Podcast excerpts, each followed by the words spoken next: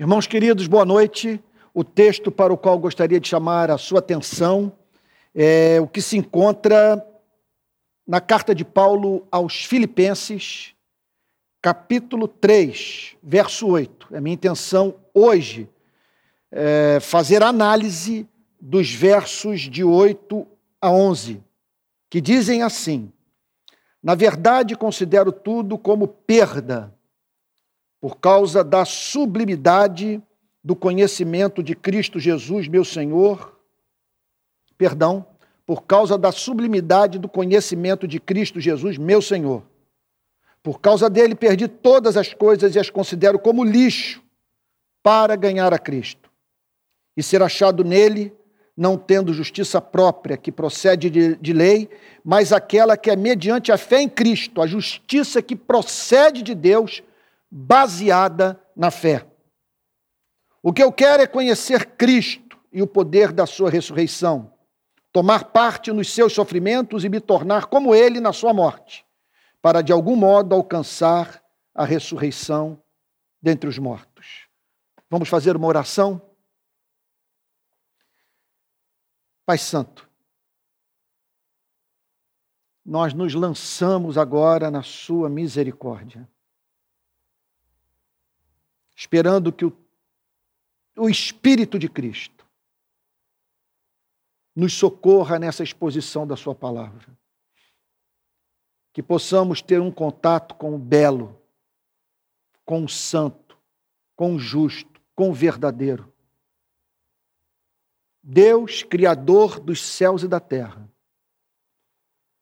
Deus de Abraão, de Isaac e de Jacó. Deus que se revelou em Jesus Cristo nós, nessa noite, invocamos o teu nome, só o, conhece, só o reconhecemos como o único Deus verdadeiro, a quem devemos adorar.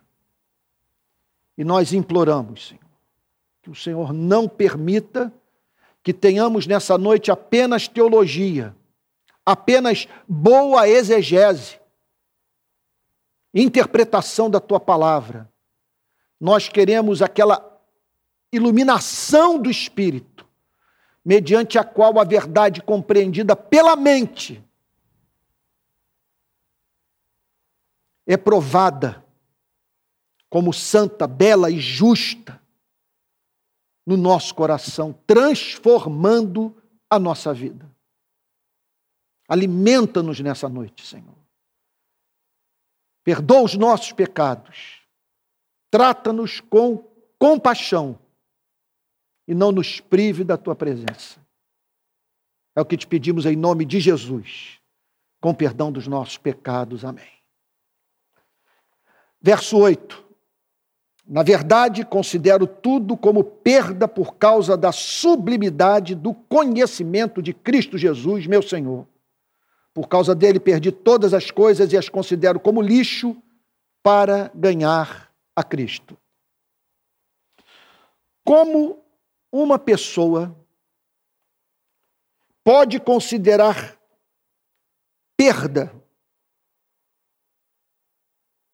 algo que milita contra a sua saúde espiritual, a sua relação com Deus, a sua redenção, castidade, honestidade, temperança, esmola, conhecimento teológico, observância de ritos cerimoniais prescritos pelo próprio Deus no Antigo Testamento, riquezas, segurança pessoal, comida, bebida, a natureza, dinheiro e a própria vida. Não há dúvida que Paulo não menosprezava essas dádivas em si que usadas de maneira apropriada, sob correta motiva motivação, fazem parte do conjunto de manifestações da bondade divina e revelação do seu caráter santo. O maior temor do apóstolo Paulo consistia no uso pecaminoso de tais dádivas e de tais mandamentos. Paulo temia uma obediência pecaminosa. Quando tais dádivas e injunções da palavra de Deus são utilizadas de modo que nos é prejudicial a ponto de se transformarem em perda. Tudo o que Deus nos concede pela sua graça. Permita-me fazer um preâmbulo a fim de dar a resposta para essa pergunta central. Tudo que Deus nos concede pela sua graça pode ser transformado em nossa vida em Senhor que exige sujeição aos seus caprichos. Nada nos afasta mais de Deus do que a tentativa de servirmos a dois senhores. Elas são consideradas perdas por exigirem uma espécie de atenção que rouba o tempo que deveria ser consagrado a Cristo. Mas, acima de tudo, o lado delas, e é sobre isso que Paulo está mais especificamente falando. O lado dela mais pernicioso é o que nos faz sentir satisfeitos conosco mesmo, a ponto de não batermos no peito e clamarmos a Cristo: ser propício a mim, pecador. O que o apóstolo Paulo mais temia era a castidade, a honestidade, a esmola, o conhecimento teológico, a sujeição aos ritos cerimoniais, o impedirem de subir, de subir ao templo para orar, movido por aquele quebrantamento de coração que fez com que o publicano batesse no peito e clamasse: "Se propício a mim, pecador". O que fez com tudo, com que tudo perdesse o brilho para o apóstolo Paulo? A declaração é muito forte, considero tudo como perda. O que fez com que esse histórico de vida, de submissão ao Antigo Testamento, de envolvimento com o farisaísmo, de obsessão com o cumprimento dos dez mandamentos, o que fez com que tudo isso passasse a ser considerado pelo apóstolo Paulo como perda, como algo que lhe era prejudicial. Sem a mínima dúvida que o fulgor da revelação que Cristo fizera de si mesmo na estrada de Damasco ofuscou tudo aquilo que luzia na vida do apóstolo Paulo. Nós não podemos ler uma declaração como essa sem levarmos em consideração aquela experiência mística na estrada de Damasco. Ele considerou tudo como perda por causa do que experimentou ali e nos anos subsequentes da sua vida.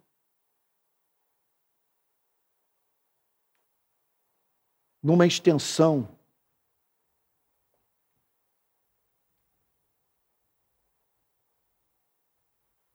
muito menor do que a dessa experiência extraordinária vivida pelo apóstolo Paulo, eu posso dizer que nos meus primeiros meses de conversão,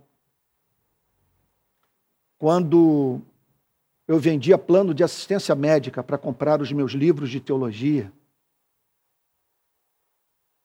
antes de entrar no seminário teológico, no período que eu me preparava para isso,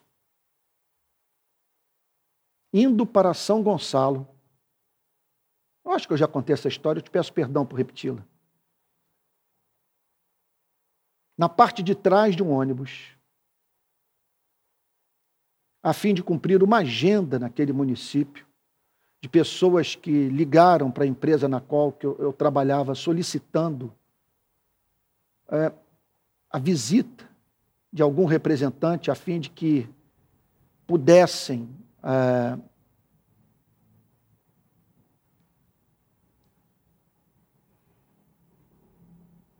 ter aquele plano de assistência médica. eu me lembro que eu fui visitado pelo Espírito Santo naquele ônibus. Até o local eu me recordo. Eu estava debaixo da ponte Rio-Niterói. A caminho de São Gonçalo. Quando eu tive a experiência com Cristo ressurreto. Ali eu experimentei uma alegria que nada pôde ser comparada em toda a minha vida, que nada foi capaz de fazer sombra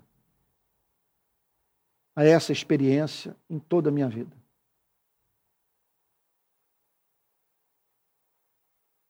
A percepção de que Cristo havia ressuscitado e que se Cristo havia ressuscitado, tudo tinha sentido. E de uma forma muito assim, simples de falar, eu diria: se ele ressuscitou, tudo vai dar certo. A compreensão disso naqueles primeiros meses de conversão arrebatou minha alma dentro daquele ônibus. Bom, o que eu quero dizer é que eu não consigo me relacionar mais com o tema da felicidade sem levar em consideração a experiência que eu tive com Cristo ressurreto naquele ônibus. Bom, você eleve isso, sei lá, ao cubo, ao infinito, você terá uma ideia do que, que o apóstolo Paulo experimentou na estrada de Damasco quando viu a glória de Jesus. Portanto, ele jamais foi curado dessa experiência. Ele provou do poder expulsivo de um novo amor. Uma nova paixão tomou posse da sua vida, exigindo, clamando, incitando a exclusividade. Ele podia dizer: essas coisas são boas, santas e justas. Mas diante do que acabei de ver, sou levado a indagar sobre o sentido de todas elas. O que me oferecem que possa rivalizar com o que encontro em Jesus? Eu diria que essa deveria ser a meta da educação dos nossos filhos. Em vez de nos concentrarmos em discursos moralistas, levarmos os nossos filhos a terem Cristo como a sua pérola de grande valor, o tesouro oculto no campo. E um amor que expulse as demais paixões de suas vidas e os leve a considerar todo o resto como perda. Então, ele encontrou um caminho de redenção, honra, glória, incorruptibilidade, que lhe se afigurou, que se lhe afigurou como o único que poderia levá-lo ao que a vida inteira ardentemente almejou. Ele havia compreendido que o caminho era Cristo. Mas não apenas isso. Cristo era justamente aquele para quem deveriam convergir todas as suas aspirações por felicidade nessa vida e na vida vindoura. Estamos, portanto, perante um homem que, após considerar todas as ofertas de salvação, todas as propostas de felicidade e os sistemas filosóficos do seu tempo e os prazeres da vida como prejudiciais, ao ser decidiu conhecer intimamente a Cristo. E esse anelo se tornou na maior ambição da sua existência. Não há santificação sem que possamos, a nossa maneira, repetir a declaração do apóstolo Paulo no verso 8. Na verdade, considero tudo como perda, por causa da sublimidade do, conheço, do conhecimento de Cristo Jesus, meu Senhor. A ênfase aqui é na salvação pelas obras. Mas não há mínima dúvida que essa declaração engloba a totalidade da vida com suas propostas de felicidade que prescindem de Cristo. Por isso, alguns dias atrás nós tivemos que meditar sobre a espantosa declaração do grande apóstolo Paulo: para mim, o viver é Cristo e o morrer é lucro. Então, o que, que o apóstolo Paulo queria? À luz desse verso 8. Ele queria a gnosis de Cristo. Essa é a palavra que aparece no grego, no verso 8, traduzida para a língua portuguesa pelo verbo conhecer. Na verdade, considero tudo como perda por causa da sublimidade do conhecimento de Cristo, meu Senhor. Ele queria esse conhecimento. Ele via esse conhecimento como o que de mais sublime existe na vida. Nada nos ajuda a entender mais essa passagem do que a declaração que ele próprio fez na carta aos Colossenses, capítulo 2, versos 2 e 3. Olha que afirmação gloriosa. Faço isto para que o coração deles seja consolado e para que eles, vinculados em amor, tenham toda a riqueza da plena convicção do entendimento, para conhecimento do mistério de Deus, que é Cristo, em quem estão ocultos todos os tesouros da sabedoria e do conhecimento. Em que consistia a sublimidade desse conhecimento? no fato de que de Cristo ser o Verbo de Deus, o Filho de Deus, o amado de Deus. Não há nada mais amável no cosmos do que Jesus. O leão e o cordeiro, a majestade associada à humildade de espírito, a autoridade soberana jungida à misericórdia, a inflexibilidade santa ligada à condescendência mansa e gentil. Em suma, tudo o que vimos no capítulo 2, versos de 5 a 11. Que dizem assim: Tenham entre vocês o mesmo modo de pensar de Cristo Jesus que, mesmo existindo na forma de Deus, não considerou ser igual a Deus algo que deveria ser retido a qualquer custo. Pelo contrário, ele se esvaziou, assumindo a forma de servo, tornando-se semelhante aos seres humanos. E reconhecido em figura humana, ele se humilhou, tornando-se obediente até a morte morte de cruz. Por isso, também Deus o exaltou sobremaneira e lhe deu o nome que está acima de todo nome para que ao nome de Jesus se dobre todo o joelho, nos céus, na terra e debaixo da terra, e toda língua confesse que Jesus Cristo é Senhor, para a glória de Deus Pai.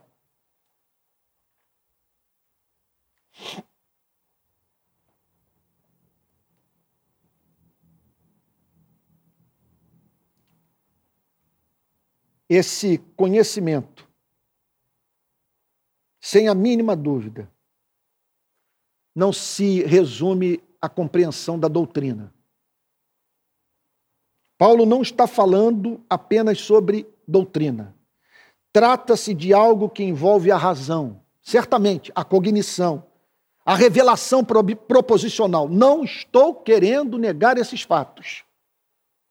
Que nós nos deparamos nas Sagradas Escrituras com o chamado soberano feito por Deus a que usemos o cérebro. Então, o cristianismo envolve o uso do aparelho cognitivo, o, a meditação sobre a revelação proposicional, a aplicação da razão à verdade revelada. O ponto de partida, sem a mínima dúvida, é a compreensão do que o próprio Cristo falou sobre si mesmo. Não podemos nos esquecer isso. Tudo que sabemos sobre Jesus Cristo é o que consta das Sagradas Escrituras. Botar o conhecimento vivo de Cristo em oposição ao conhecimento de Cristo que temos nas Sagradas Escrituras é sandice, deslavada, desmedida. Porque como saberemos se tivemos um encontro com o Cristo vivo, sem o que sabemos sobre o Cristo vivo à luz das Sagradas Escrituras? Então, não estou negando a dimensão doutrinária desse conhecimento.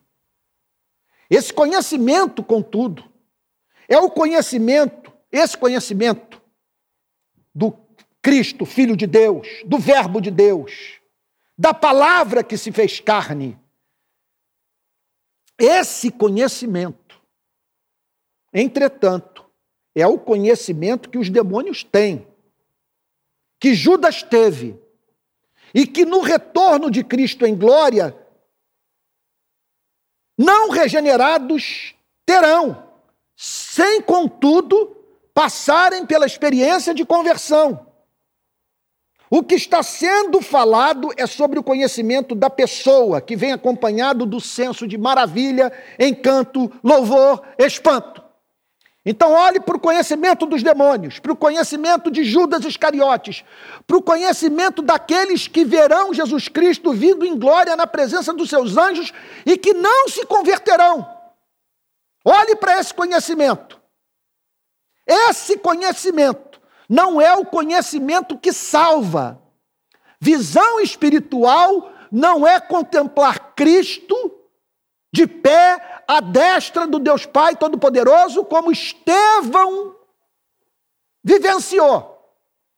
Visão espiritual significa ver Cristo na manifestação da sua glória e o contemplar como um Cristo amável, doce, majestoso, e isso produzir em nós senso de maravilha, encanto, louvor, espanto. O que faltou a Judas, o que falta aos demônios, o que haverá de faltar àqueles que não se, não se converterão na segunda vida de Cristo, é o encanto por Cristo, é o amor por Cristo, é o que sobejou na vida de Maria, que entrou, portanto, na casa onde Jesus estava e, e se lançou sobre os seus pés, os batizando com suas lágrimas. É sobre isso que o apóstolo Paulo está falando.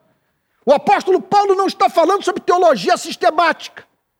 Ele está falando sobre uma compreensão da verdade à luz do que Cristo comunicou, que foi reproduzido pelos apóstolos, certamente, mas acompanhado de uma experiência viva. E experiência viva não significa tão somente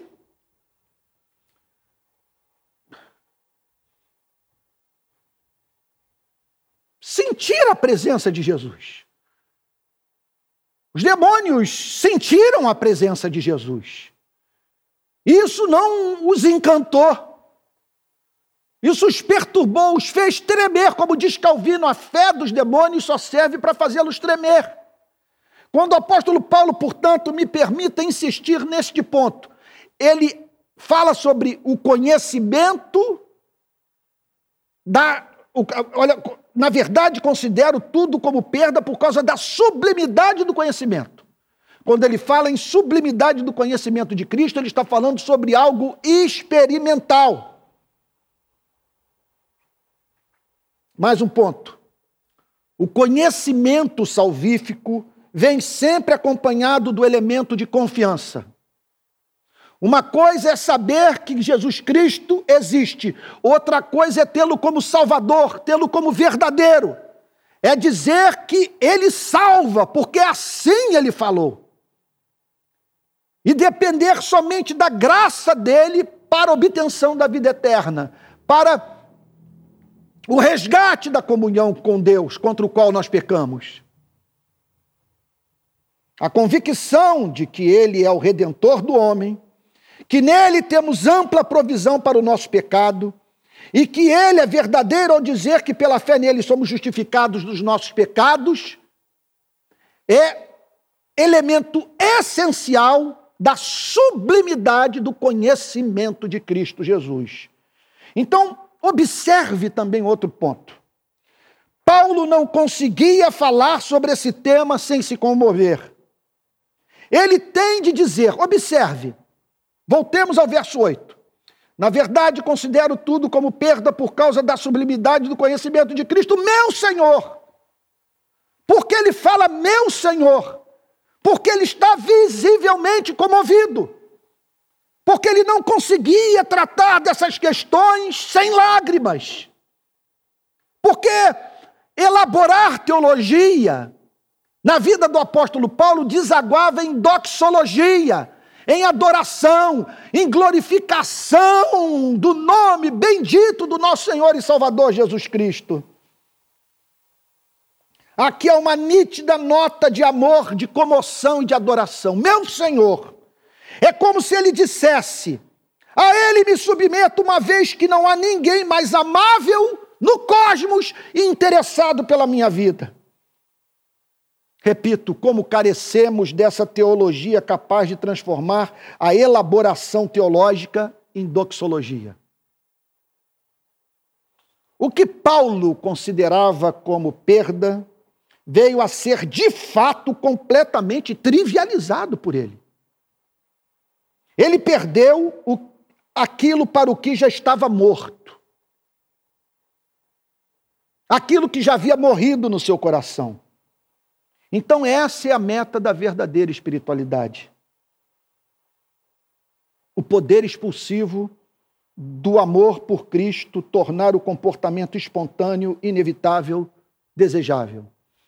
Quero, portanto, apresentar um vetor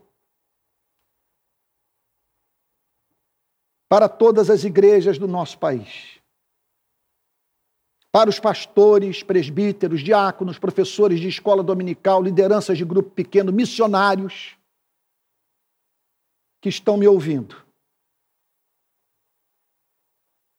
Para onde devem convergir os nossos esforços? Como levar a igreja a uma vida de real santidade. A meta é essa.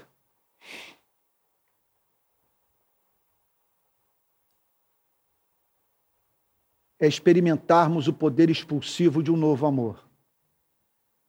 Um amor que vem e exorciza as demais paixões e que torna o comportamento espontâneo, inevitável, desejável.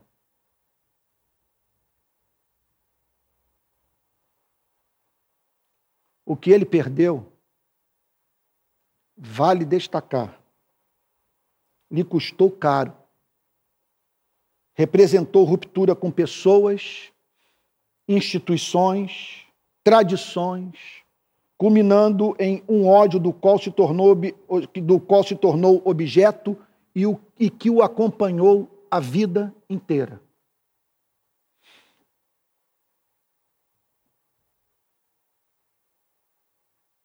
Não está falando sobre nada subjetivo, etéreo.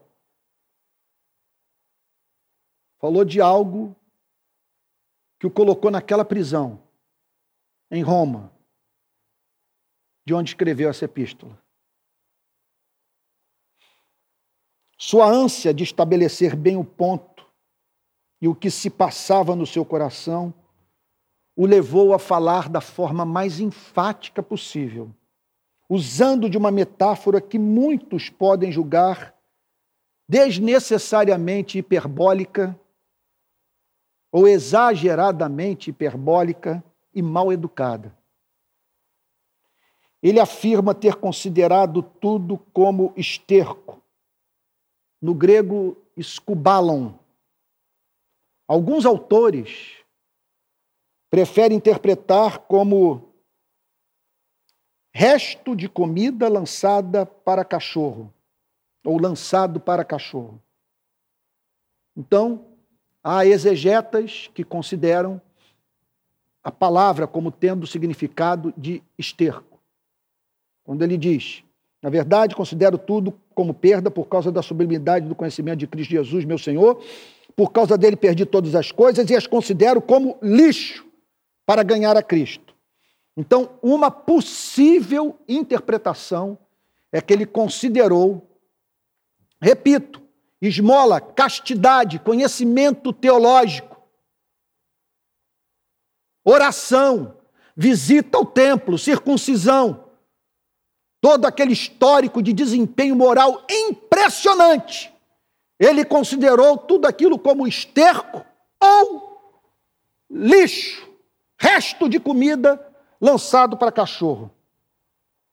O que ele quer dizer de uma forma ou de outra é que todos os caminhos que lhe foram apresentados como meio de redenção passaram a ser vistos como imprestáveis, inúteis e até mesmo como repugnantes. É isso que ele está dizendo. Porque como não considerar repulsivo o que tenciona ocupar o lugar da graça de Cristo e da pessoa de Cristo em nossa vida? O grande vetor da sua vida era Cristo. Ele diz: para ganhar a Cristo. Ele já podia chamar Jesus Cristo de seu, seu Senhor, e considerar a si mesmo servo de Cristo. Ele não estava lutando por algo que não tinha, que isso fique bastante claro para você, meu querido irmão. Embora pudesse falar eu sou do meu amado e o meu amado é meu, ele queria mais de Cristo. Ele sabia, contudo, que a salvação é obra completa, a mesma fé que se apropria da justificação conduz à renúncia de todas as coisas, a fim de que Cristo reine no ser humano integral. A fé autêntica leva a perdas e ao ganho maior que compensa tudo o que foi abandonado na conversão e nas subsequentes conversões que experimentamos ao longo da nossa vida. Como declara Gordon Fee no seu extraordinário comentário sobre a carta de Paulo aos Filipenses. Do ponto de vista técnico, foi o melhor que eu encontrei. Diz Gordon Fee, abre aspas. Ganhar a Cristo requer a perda de todas as coisas antigas. Porque ser rico em Cristo significa ser rico nele somente. Não nele e mais outros ganhos. A graça, mais que qualquer outra coisa, a graça, mais que qualquer outra coisa, perdão, a graça, mais qualquer outra coisa, anula a graça. A graça, mais qualquer outra coisa, anula a graça. Deixa eu dar um exemplo para deixar claro o ponto. Há uns 15 ou 20 anos eu fiz um aconselhamento em que uma moça me procurou no gabinete pastoral lá na Barra, dizendo a seguinte coisa: é, o meu casamento está em crise, e meu marido encontra-se desempregado.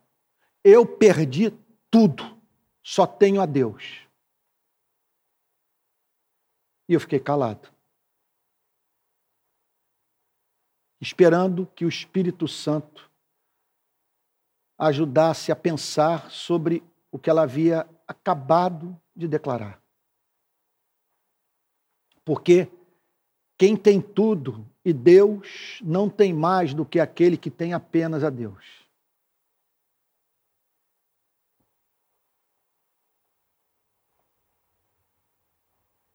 Para ganhar a Cristo. Que declaração extraordinária. Vamos reler o, versos, o verso 8. Espero que você agora ao ler esse versículo novamente, possa dizer: Senhor, obrigado, porque eu estou compreendendo melhor esse texto extraordinário da tua palavra.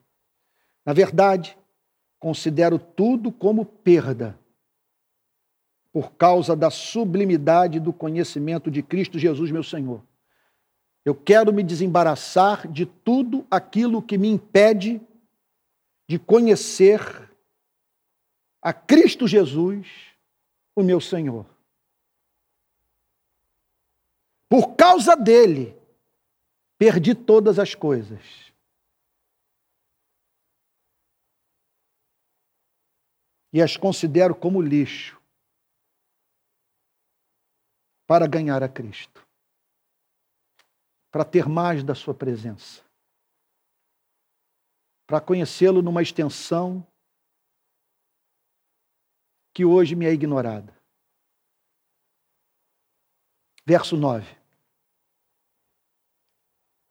E ser achado nele não tendo justiça própria, que procede de lei, mas aquela que é mediante a fé em Cristo, a justiça que procede de Deus, baseada na fé.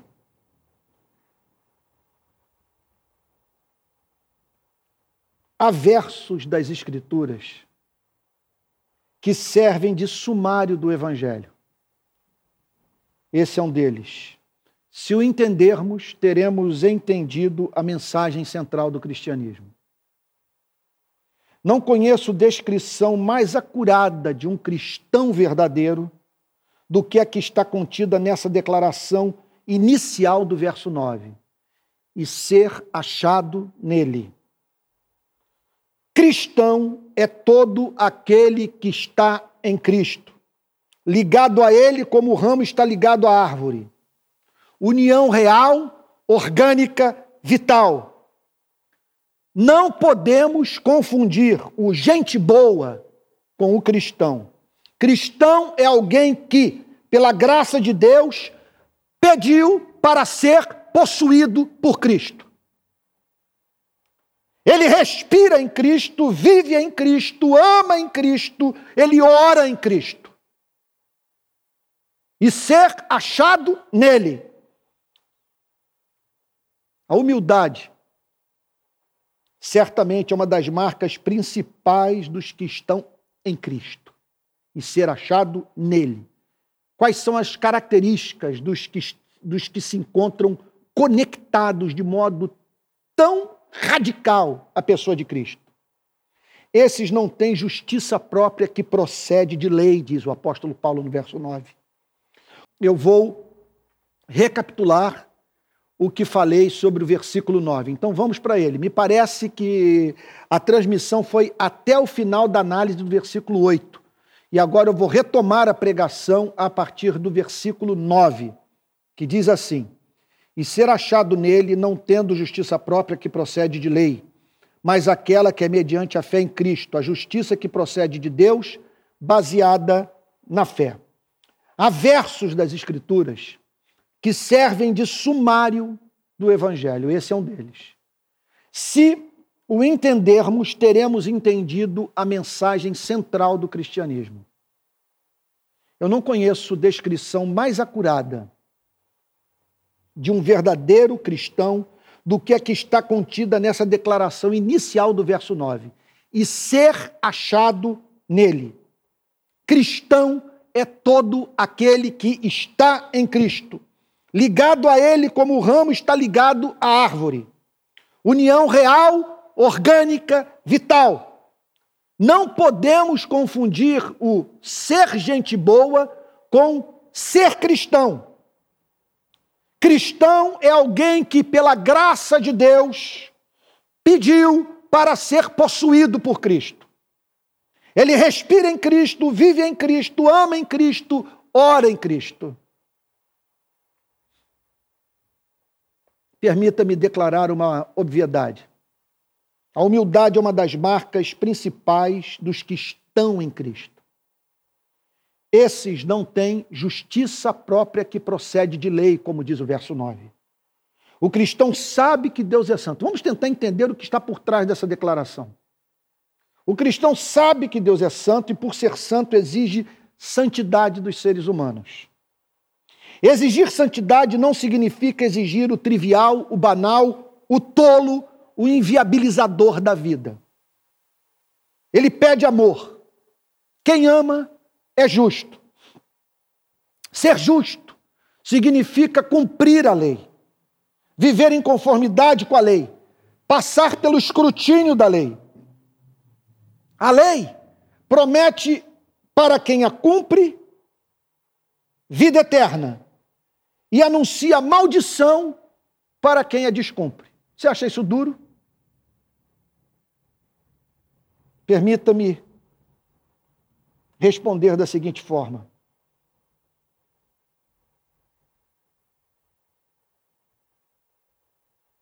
Um Deus que não manifestasse o seu caráter no tempo e no espaço. E exigindo dos seres humanos conformidade de vida ao caráter do Criador, não seria digno da nossa adoração. Como conceber ele olhar para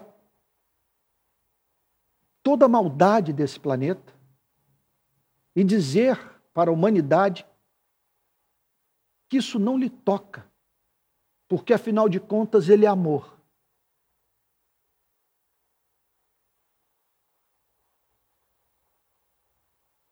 Como saber que cumprimos a lei?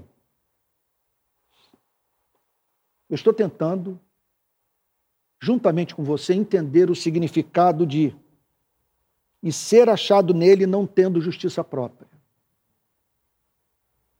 Há doutrinas que servem de fundamento para essa declaração. E nós a entendemos quando buscamos resposta para essa pergunta fundamental: como saber que cumprimos a lei?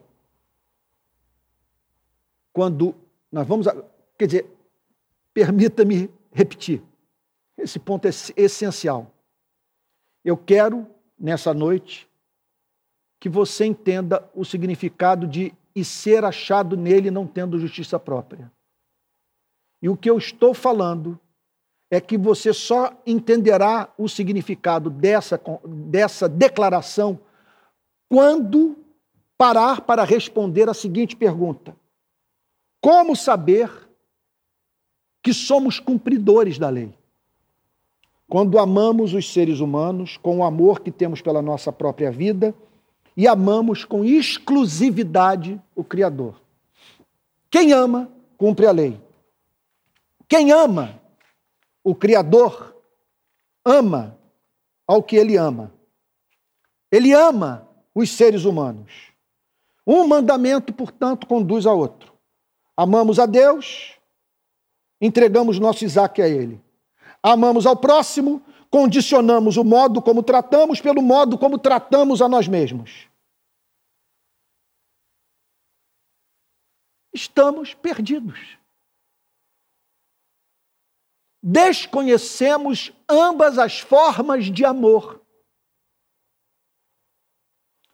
Buscar justiça própria que procede de lei representa buscar alcançar as promessas da lei e fugir das suas justas ameaças por meio da obediência à lei.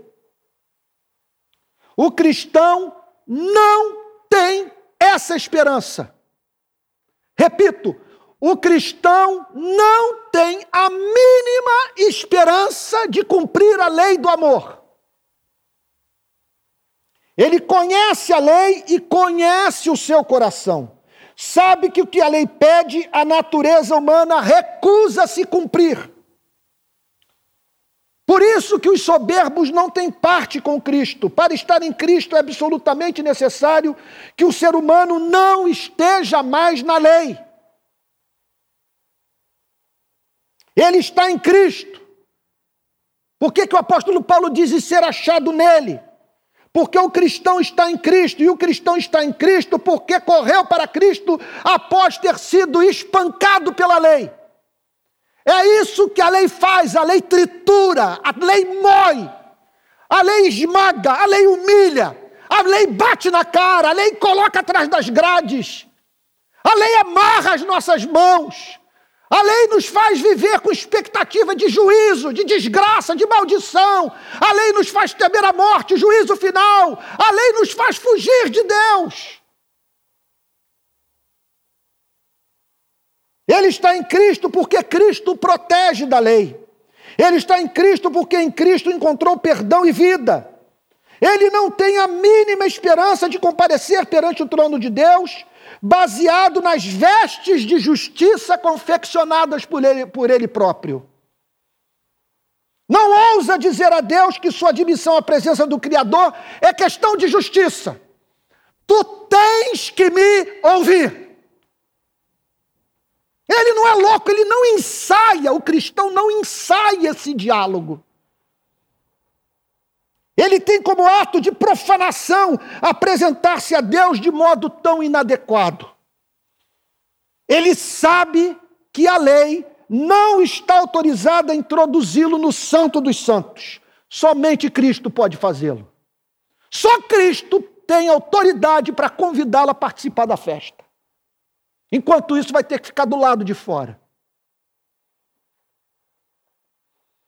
Há uma justiça que satisfaz a todo aquele que foi moído pela lei e satisfaz ao próprio Deus. Há uma forma de os seres humanos se aproximarem de Deus sem que a só ideia de pecadores com as mãos sujas de sangue estarem na presença do Criador se constitua num ultraje à santidade de Deus. Essa justiça é a justiça que Cristo oferece.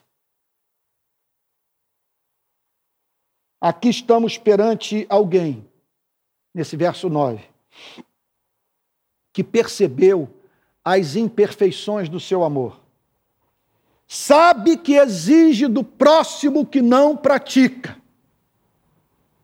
Tornou-se côncio, portanto, que as condições estabelecidas pela lei para, o ser humano, para que o ser humano obtenha a vida eterna são inviáveis. Um dia, ele ouviu o Evangelho. O doce, amoroso e misericordioso Cristo, ao vê-lo em desespero moral, tomado de temor e tremor cervis, o chamou para encontrar alívio e descanso para a sua alma no Evangelho. Esse é o sentido da declaração gloriosa do Salvador: Vinde a mim, todos vós que estáis cansados e sobrecarregados, que eu vos aliviarei.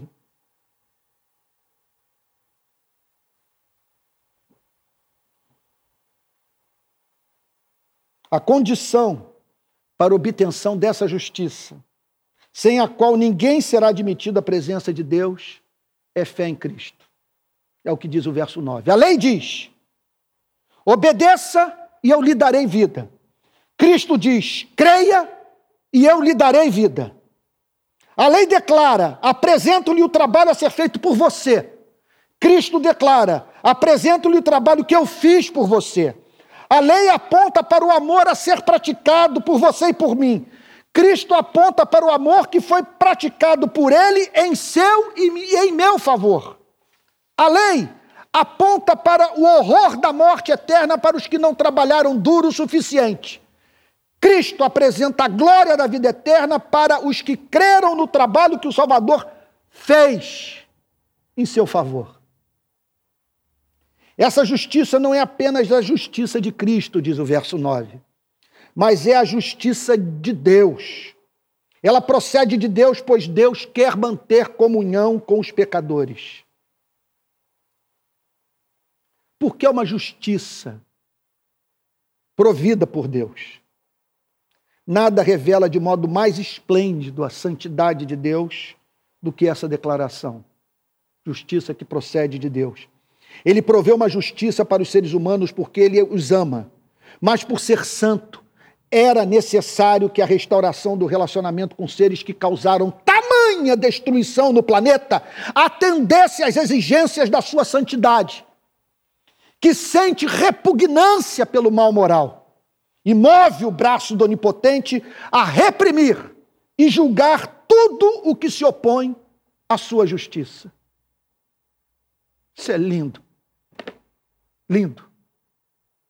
Que Deus me preserve de cair em pecado, a fim de que eu possa, até o último minuto da minha vida, pregar o Evangelho, dando às pessoas a certeza de que eu creio no que eu prego. Nessa hora, eu confesso, eu estou tomado de um sentimento de privilégio de poder ser porta-voz dessa mensagem. Ela é linda, é gloriosa é santo, é sublime.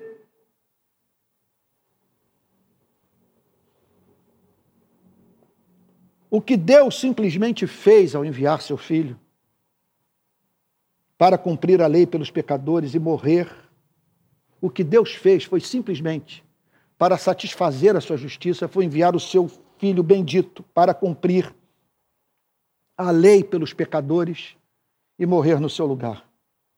Os que estão em Cristo cumpriram a lei, a lei nele e morreram com ele. As exigências da lei com vistas à obtenção da vida eterna e o anúncio do seu juízo aos que se recusam a fazer a vontade de Deus são satisfeitos em Cristo e aplicadas pela fé na vida dos que se encontram em Cristo. Eu não conheço na vida nada mais comovente do que essa declaração. Verso 10. O que eu quero é conhecer a Cristo.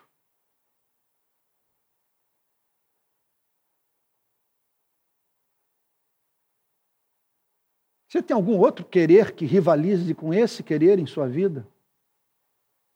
O que eu quero é conhecer Cristo e o poder da sua ressurreição, tomar parte nos seus sofrimentos e me tornar como ele na sua morte. O cristão é fascinado por Cristo. Meu Deus.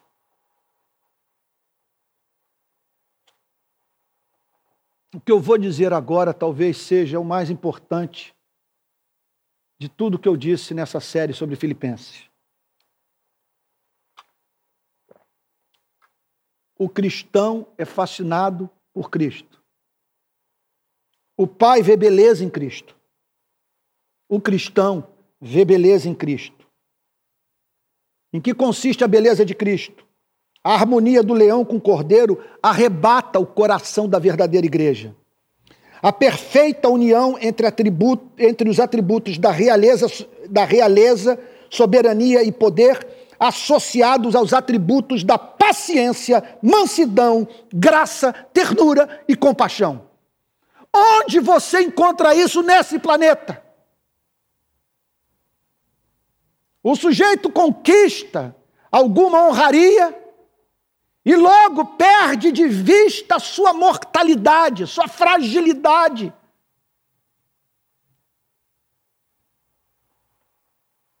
Mas quando nós olhamos para Cristo, nós vemos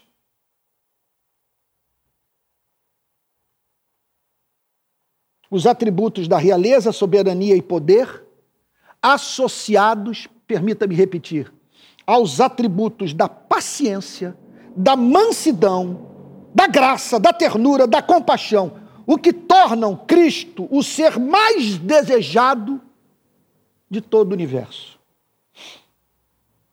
Sua santidade manifestada no mundo dos homens, que o levou a amar os párias, os pecadores, os pobres, os sofredores, causam espanto aos regenerados a radicalidade do amor sacrificial que redimiu quem tamanho traje cometeu contra a majestade divina.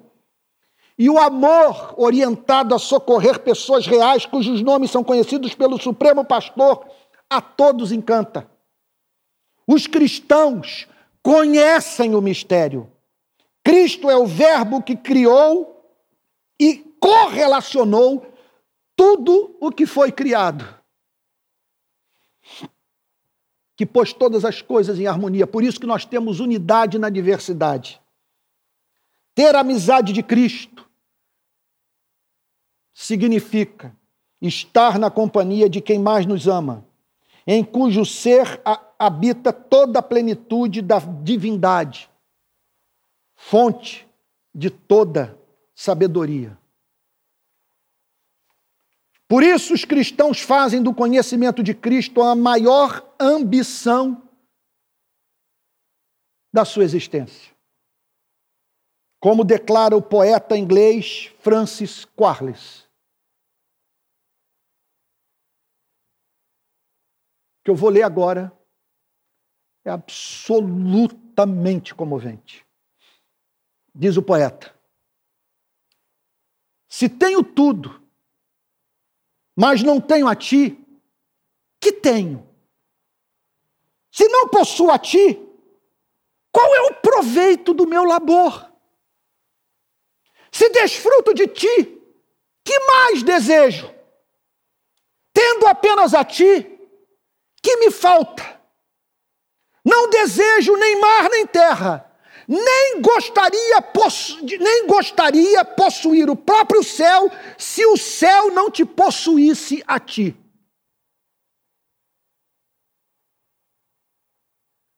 Os cristãos sabem que Cristo prometeu se manifestar aos que o amam. João 14, 21. Esse versículo foi serviu de base na história do cristianismo para algumas das mais profundas experiências místicas que os verdadeiros cristãos tiveram com Jesus. Que versículo é esse?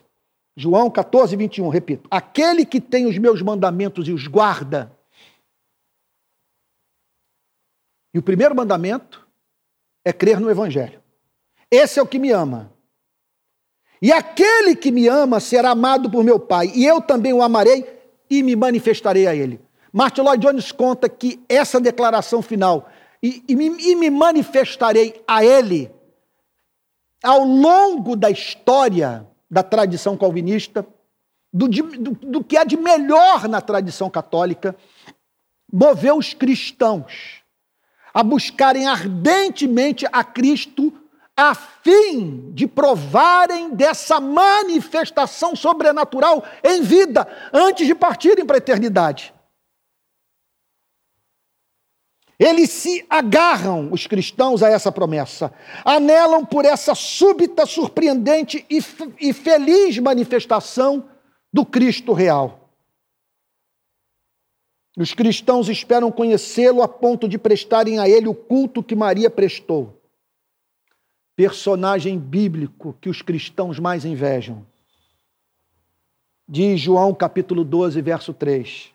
Então Maria, pegando um frasco de perfume de nardo puro, muito precioso, ungiu os pés de Jesus e os enxugou com seus cabelos, e toda a casa se encheu com o cheiro do perfume. Esse conhecimento é experimental, vivo, real e sempre deságua em adoração esperança arrebatadora, menosprezo pelo mundo, anelo por estar com Ele, entrega radical da vida para o louvor da Sua glória. Talvez você esteja dizendo, Antônio, que cristianismo é esse?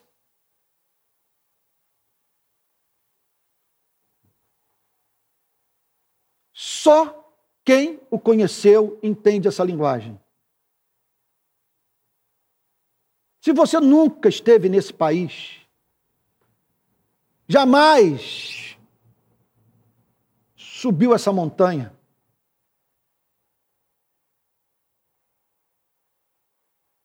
na qual Cristo se transfigurou diante dos seus olhos, realmente você terá muita dificuldade de entender essa linguagem.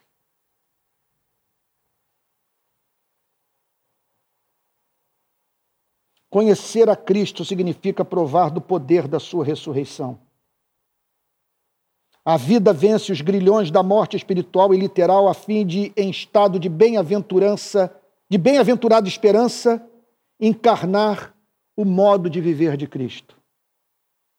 Isso faz com que o cristão, esse é o sentido da parte final do verso 10 o que eu quero é conhecer a Cristo.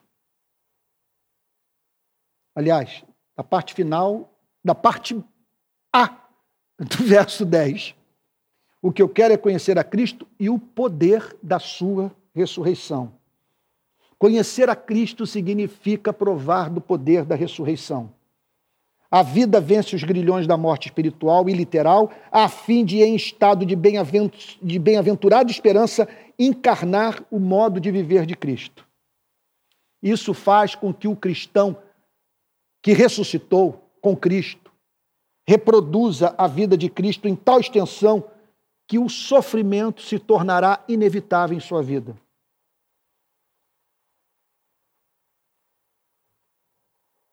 O que foi feito com Cristo será feito com o cristão. Cristo sofreu, o cristão sofrerá. O sofrimento é da natureza do sofrimento vivido por Cristo, para me tornar com Ele na sua morte. É morte que comunica a vida aos que são objeto do amor do cristão pela vida, pela verdade, pelos seres humanos e por Cristo. O cristão morre para que outros vivam. O cristão conta com esse poder da ressurreição para reproduzir a vida de Cristo. Ele quer ser para a humanidade o que Cristo foi para a humanidade: morrer para que outros vivam. Último versículo da noite, versículo 11. Vou ter que me alongar um pouco no horário em razão das interrupções. Conto aí com a sua compreensão, com a sua boa vontade.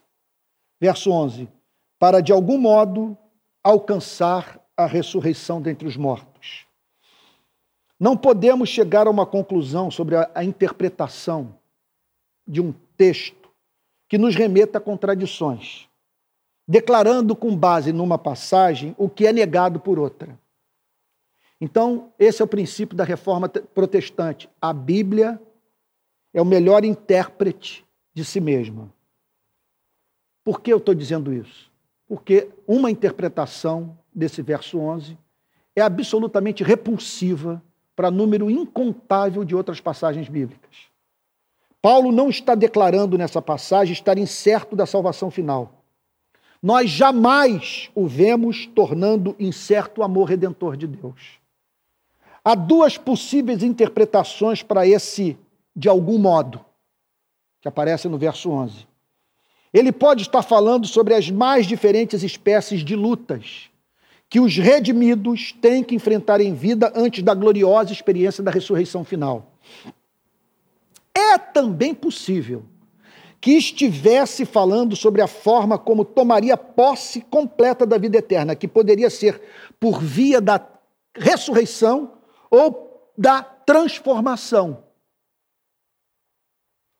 De morrer e ressuscitar com Cristo, ou em vida ser transformado em glória, pois a Bíblia ensina que há uma geração de cristãos que não vai ver a morte os cristãos que estiverem vivos na, vinda, na, na segunda vinda de Cristo, aleluia, a Maria fazer parte dessa geração.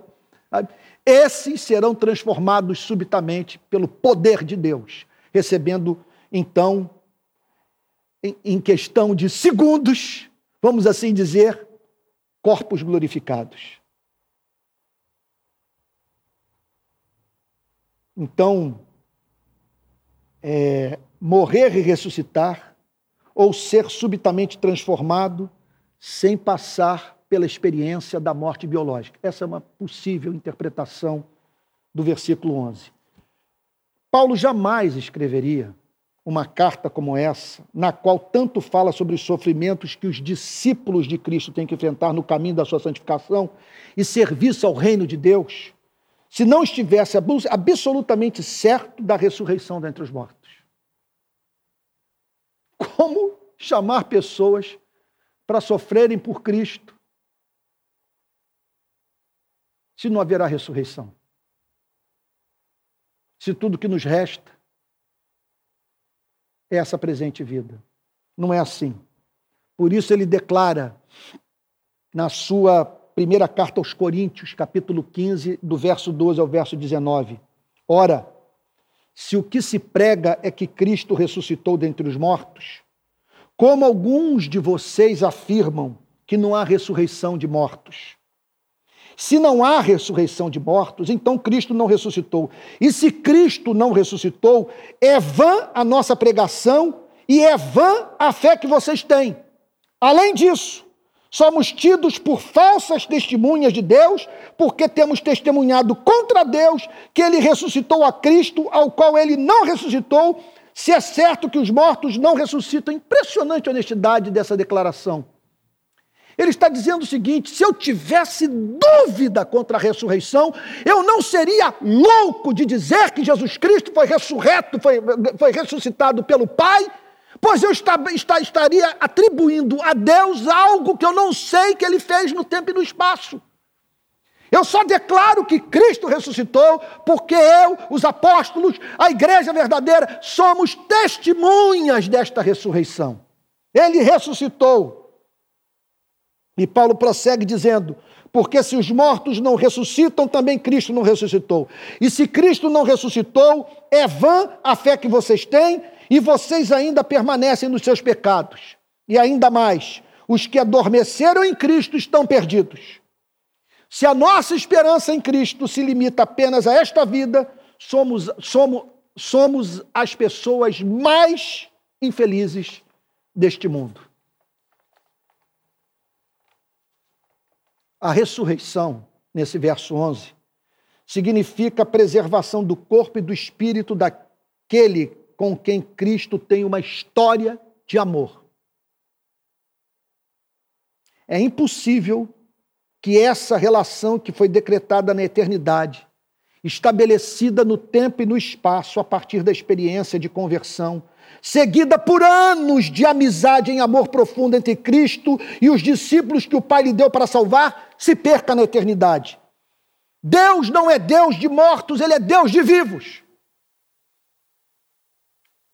É derrogatório da glória divina dizer que os santos deixarão de existir. É inimaginável que essa relação de amor cesse. A ressurreição é a herança dos santos, que haverão de viver por toda a eternidade em estado de indescritível bem-aventurança, em corpos glorificados, livres dos condicionamentos do pecado, na presença do amor de suas vidas, que os recompensará até mesmo pelo copo d'água oferecido em amor. É isso que aguarda a igreja. Os cristãos obtiveram vitória, portanto, sobre o maior inimigo da humanidade que a todos esbofeteia ao lembrar-lhes que todas as suas realizações, memórias, aquisições estão reservadas para o túmulo. Os discípulos foram ensinados por Cristo que o amor eterno associado à onipotência não permitirão que gente tão amada por Deus seja privada de vida consciente no reino vindouro. Por isso, a gloriosa declaração de 1 Coríntios, capítulo 15, verso 58. Portanto, meus amados irmãos, sejam firmes, inabaláveis e sempre abundantes na obra do Senhor, sabendo que no Senhor o trabalho de vocês não é vão. Cristo não pede o impossível dos cristãos, ter alegria para servir em amor sacrificial no universo em que a morte tem a palavra final. Os cristãos não esperam perpetuarem-se nas suas obras. A ideia se lhes afigura como absurda. Qual o sentido de as obras falarem sobre quem não existe mais? Cristo fez a nós, cristãos, sonharmos com o sonho da ressurreição. E quem fez a promessa tem as chaves da morte do inferno nas suas mãos. E esse leão, diante de quem os demônios tremem, se afeiçoou por você e por mim. E se revelou a nós. Após termos sido espancados pela lei, como um cordeiro que o Pai enviou para tirar o pecado do mundo. Que Deus o abençoe. Que Deus o abençoe. Não é possível que você tenha contato com o conteúdo desse texto que examinamos nessa noite e não se sinta abalado. Mostre-me algo mais comovente na vida do que o que acabamos de descobrir nessa noite, ao examinarmos a palavra de Deus. Que Deus o abençoe.